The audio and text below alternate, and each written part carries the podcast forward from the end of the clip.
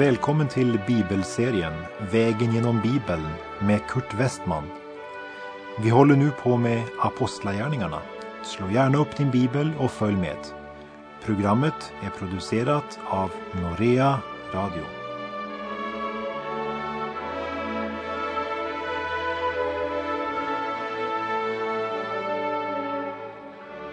Vi avslutade förra programmet med verserna 16 till 18 i Apostlagärningarnas femtonde kapitel, där Jakob under apostlamötet i Jerusalem citerade profetian från Amos kapitel 9 om hur Herren skulle uppresa Davids fallna hydda så att det blir synligt för alla människor och därmed öppna deras ögon så att alla folkslag ska söka Herren. Det är på apostlamötet i Jerusalem Jakob säger detta. Bakgrunden för hela apostlamötet var att några som hade rest ner från Judeen ville lära bröderna att de inte kunde bli frälsta om de inte lät omskära sig efter mosaisk skick.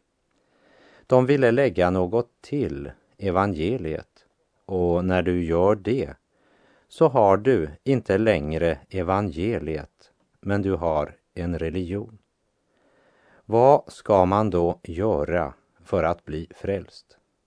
Det är den frågan som nu diskuteras i Jerusalem. Efter att Petrus sagt sin mening och Paulus och Barnabas vittnat om hur Gud utgjutit sin ande också över hedningarna så är det nu Jakob som talar till apostlarna och de äldste i Jerusalem.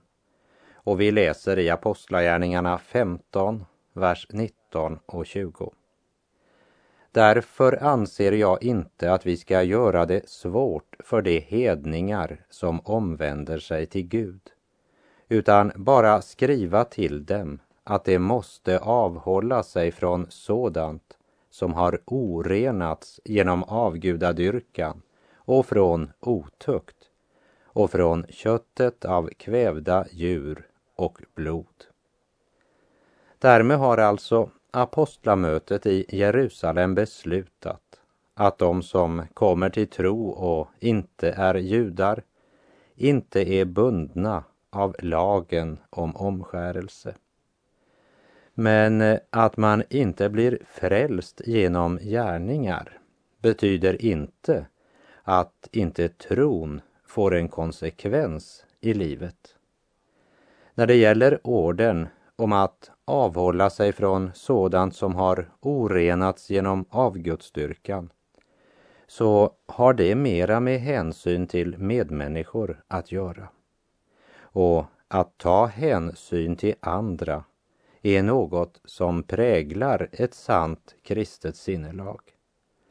Och när vi kommer till Korinthierbrevet ska vi se närmare på det här som Paulus talar om i Första Korinthierbrevet kapitel 8 där han säger att när det gäller frågan om man får äta kött som har offrats åt avgudar så vet ju vi att det inte finns någon avgud som lever men endast en sann och levande Gud.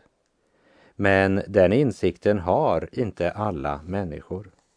För det finns de som helt till nu har varit så vana att dyrka en avgud att det för dem blir som ett avgudsoffer när de äter sådant kött, skriver Paulus. Och då fläckar de sina samveten när de äter och tar därmed skada av det.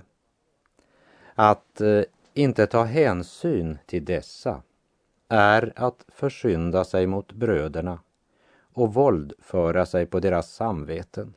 Och då syndar man mot Kristus, skriver Paulus. I Första Korinthierbrevet 8.13 säger han Alltså, om maten bringar min broder på fall avstår jag från kött för evigt för att inte bli orsak till min broders fall.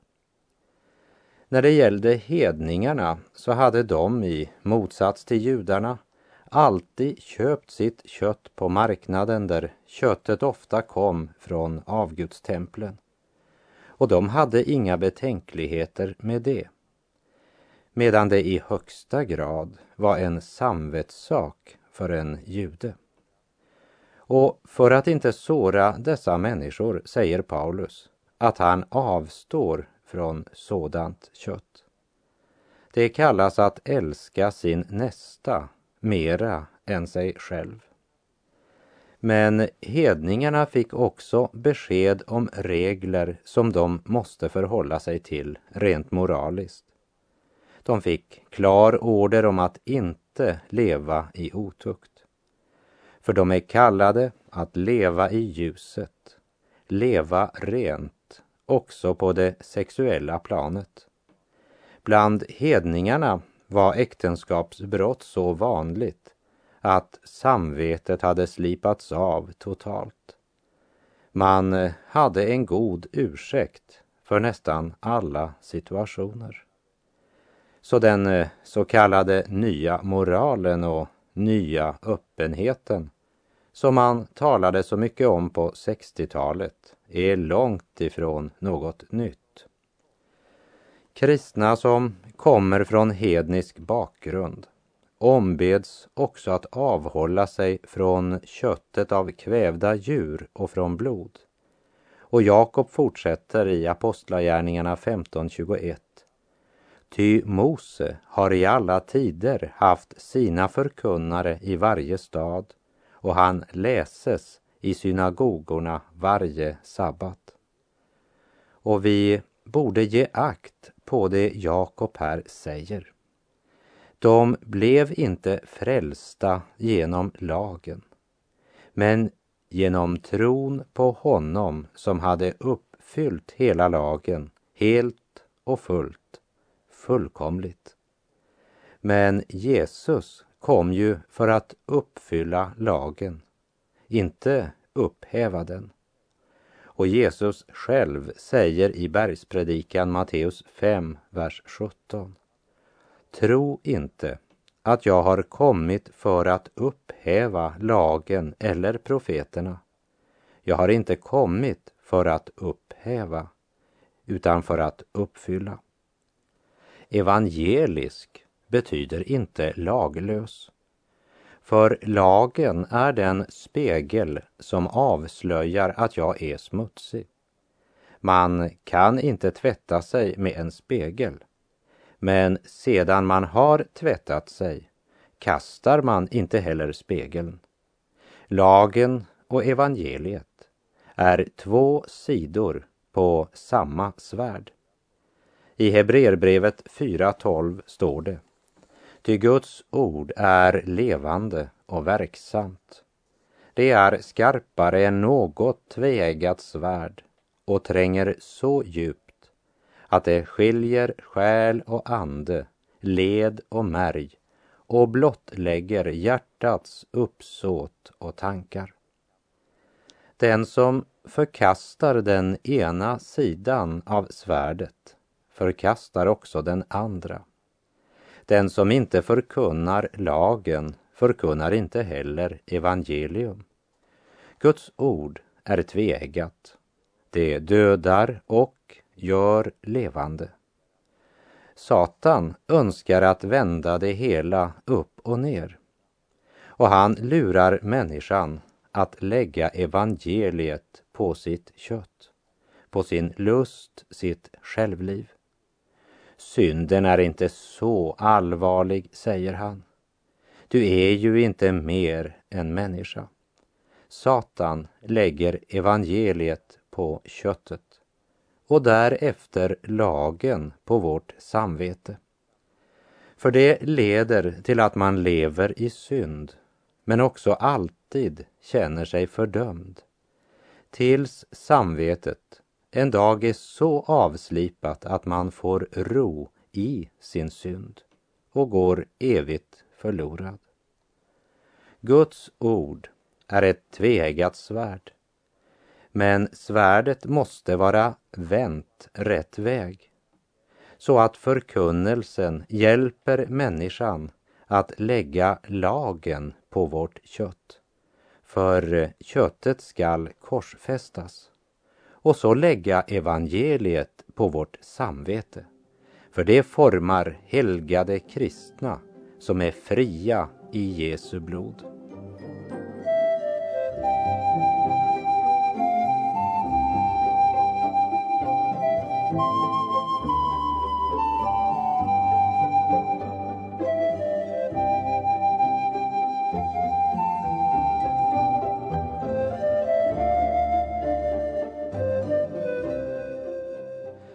När vi nu har kommit till vers 22 i Apostlagärningarnas femtonde kapitel så kommer vi till det första apostlabrevet vi känner till.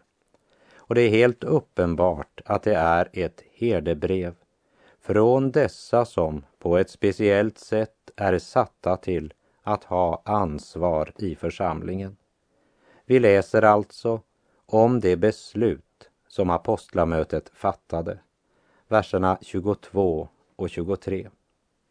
Då beslöt apostlarna och de äldste tillsammans med hela församlingen att bland sig utse några som skulle sändas till Antiochia i sällskap med Paulus och Barnabas. Det blev Judas som kallades Barsabas och Silas, båda i ledande ställning bland bröderna. Och de fick med sig detta brev hälsningar från apostlarna och de äldste till bröderna av hednisk härkomst i Antiochia och Syrien och Kilikien. Här blir det nämnt några nya namn. Silas kommer att bli Paulus följeslagare på nästa resa. Vi ska också lägga märke till den kärleksfulla ton som präglar det här brevet. Brevet innehåller ingen anklagan mot församlingen i Antiochia därför att de på eget initiativ hade startat en så avgörande verksamhet för hela den kristna kyrkan som att sända ut missionärer. De skriver till hedningar som vänt sig till Gud och de kallar dem för bröderna av hednisk härkomst. Och vi läser vers 24. Vi har hört att några som har kommit härifrån, men utan vårt uppdrag, har oroat er och vållat förvirring med vad de sagt. Dessa judaister som hade besökt församlingarna hade inte någon auktoritet från församlingen i Jerusalem. Och vi kan tryggt säga att var och en som försöker föra en kristen in under lagen äger inte ordets auktoritet. Och så i verserna 25 till och med 27 kommer denna kärleksförklaring från bröderna i Jerusalem. Vi har därför enhälligt beslutat att utse några talesmän och skicka dem till er tillsammans med våra kära bröder Barnabas och Paulus. Dessa båda som har vågat livet för vår Herre Jesu Kristi namn. Vi sänder alltså Judas och Simon och de ska muntligen framföra samma meddelande. Paulus och Barnabas bar med sig ett förseglat brev. Dessutom sände församlingen i Jerusalem Judas och Simon som skulle muntligen förmedla samma budskap. För att försäkra att svaret verkligen är ett svar från apostlamötet i Jerusalem och att ingen av dem lägger till något eget. Barnabas och Paulus har skriftligen med sig församlingens beslut. Judas och Simon ska muntligen bekräfta det. Och vi läser i vers 28. Den helige Ande och vi har beslutat att inte lägga någon börda på er utöver följande oeftergivliga krav. De var under den helige Andes ledning, förankrade i ordet, prioriterar man både stillhet, fasta och även rådslagning med betrodda bröder. Och det här blir det oeftergivliga kravet, vers 29. Att ni avhåller er från kött som offrats till avgudar, blod, kött från kvävda djur och otukt. Om ni undviker allt sådant handlar ni rätt, allt gott. De fyra förbuden repeteras på nytt men i en annan ordningsföljd och beslutet mottas med glädje. Och det är hela rapporten. Det är allt apostlamötet har att säga. Hedningar som kommer till tro är inte förpliktade att följa den mosaiska ordningen. Apostlamötets uttalande visar att judaisterna som tidigare besökt dem betraktades som villolärare och församlingen i Jerusalem distanserar sig från den gruppen. Vi läser vers 30 och 31. Så sände man iväg dem och när de hade kommit fram till Antiochia sammankallade de ett möte och överlämnade brevet. Bröderna läste det och blev glada över detta uppmuntrande besked. Evangeliet bringar försoning, tröst, uppbyggelse och frid. Lagen kan endast fördöma. Lagen är en spegel. När jag ser in i den säger den, O oh, Kurt Westman, vad du är förfärlig. Du kommer fullständigt till korta inför Gud. Men evangeliet säger, kom till Gud. Han tar emot dig. Han förlåter dig alla dina synder och frälsar dig av bara nåd. Det är tröst och liv det. Lär mig Gud att stiga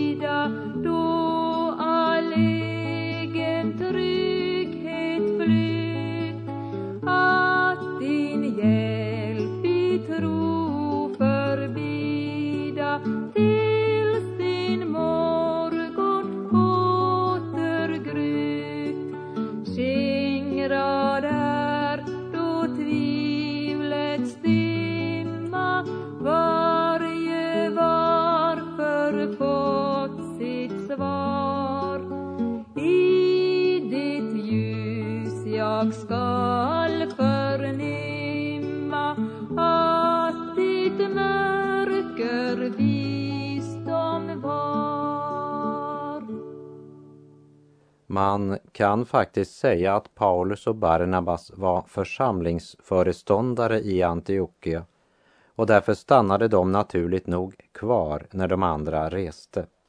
Vi läser Apostlagärningarna 15, vers 32 till och med 34. Judas och Silas, som också själva var profeter, talade länge till dem. När de hade varit där en tid skildes de under fridsönskningar från bröderna och återvände till dem som hade sänt ut dem.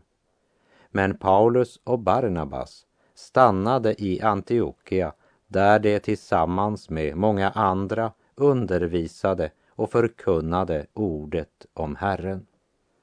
Vi lägger märke till att undervisning står centralt i den kristna urförsamlingen och undervisningen centreras om ordet om Herren. Vers 36.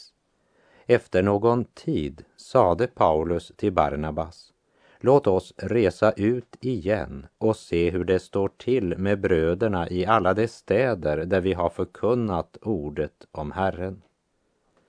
Paulus hade en verklig omsorg för församlingarna som bildats. För han visste ju hur nyckfulla och ombytliga galaterna var. Och därför visste han att det var viktigt att leda de nyfrälsta steg för steg så att de kunde få en sund växt i tron. Inte en liberal syn på Guds ord som lindar bomull runt det tveeggade svärdet och därmed vilseleder folk genom att ge falsk tröst. Inte heller en överandlighet med suggestion där man i en uppjagad stämning tror att gymnastik är förnyelse. Men en Kristus-tro, en Andens vind som dömer synden och leder till omvändelse, förvandling och helgelse. Vers 37. Barnabas ville att Johannes, som kallades Markus, också skulle följa med. Vi känner Barnabas som en generös, omsorgsfull och barmhärtig person och han är ivrig att låta Johannes Markus få en ny möjlighet. Men jag vill också poängtera att när Barnabas hade bestämt sig så hade han bestämt sig. Han kunde vara envis. Och det är viktigt att komma ihåg att både Paulus och Barnabas var människor. De hade båda bestämt sig och vägrar båda att förändra mening. Vers 38. Men Paulus hävdade att den som hade övergett dem i Pamfylien och inte stannade hos dem i deras arbete, den skulle de inte ha med sig. Även Paulus hade sin överbevisning. Barnabas vill ha med sig Johannes Markus. Paulus vill inte ha honom med. Och jag måste säga att jag är glad att Bibeln också återger konflikten mellan dessa två bröder och därmed låter oss veta hur mänskliga de var. Samtidigt som vi också måste vara öppna för den möjligheten att Gud ledde Barnabas en väg och Paulus en annan. Men den häftiga striden har bara en orsak, köttet. För det går ju också an, som en god broder i en grannförsamling uttryckte det. Jag och pastor Westman är djupt oeniga i flera frågor. Men vi är eniga om att vara oeniga. Ja, vi är verkligen oeniga i flera frågor. Men jag gläder mig att se att Gud rikt välsignar hans gärning vers 39. Det kom till ett så häftigt uppträde att det skildes åt. Barnabas tog med sig Markus och seglade till Cypern. Längre än så följer skriften inte Barnabas och hans tjänst. Han reste till Cypern och stod i en ordets gärning där. Barnabas kom från Cypern det var hans hemland. Och han fick en nöd för att nå sitt eget land med evangeliet. Och av egen erfarenhet kan jag bara säga att efter mina år med verksamhet bakom det som den gången kallades järnridån så lade Gud i mitt hjärta en nöd för att förkunna ordet i Sverige. Och därefter fick jag hänvändelse från Norea Radio. Det var inte något som jag bestämde mig för eller sökte. Möjligheten att förkunna Guds ord genom radion. Det kom som en blixt från klar himmel på ett sätt.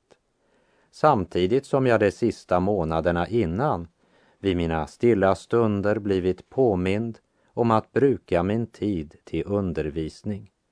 Och jag gick egentligen och väntade på vidare ledning. Och jag tänkte på många olika möjligheter. Men när Norea kom med det konkreta kallet såg jag Guds ledning i det. Jag skulle få möjlighet att nå mitt eget hemland med ordet. Nu fanns det bara en väg för mig. Kanske var det det som hände också med Barnabas. Han bara måste förkunna evangeliet i sitt hemland, vare sig de tog emot det eller inte. Medan Paulus hade en annan kallelse, att resa runt och besöka de redan grundlagda församlingarna och även grundlägga nya. Och kanske också Gud såg att kallelsen till Makedonien, som bland annat förde missionärerna i fängelse, var något som Johannes Markus hade haft svårt att uthärda. Därför sände han istället Silas med Paulus. För Silas kommer att gå med Paulus till Makedonien när det kallet kommer. Men att Johannes Markus inte är mannen att sända till Makedonien betyder inte att Gud inte skulle använda honom. Johannes Markus reser tillsammans med Barnabas till Cypern. Vers 40 och 41. Paulus däremot utsåg Silas till sin följeslagare och sedan bröderna överlämnat honom åt Herrens nåd bröt han upp. Han reste genom Syrien och Kilikien och styrkte församlingarna där. Visst var det sorgligt med striden mellan Paulus och Barnabas, men resultatet blev att nu hade församlingen två missionsprojekt istället för ett. Och Herren kommer att välsigna båda dessa arbetslag. Barnabas och Johannes Markus som reser till Cypern, Paulus och Silas som reser genom Syrien och Kilikien.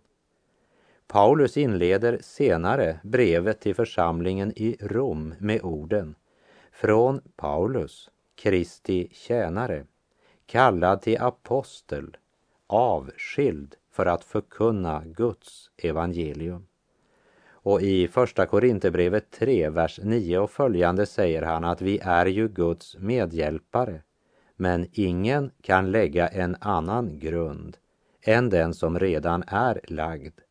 Och den grunden är Jesus Kristus. Detta var Paulus uppgift och det var Barnabas uppgift att arbeta tillsammans med Herren och inbjuda människor till räddning, förlåtelse och evigt liv.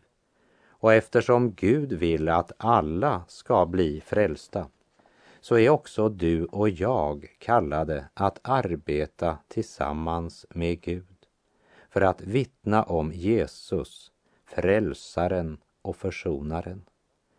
Alla passar inte att arbeta tillsammans och det ska vi respektera.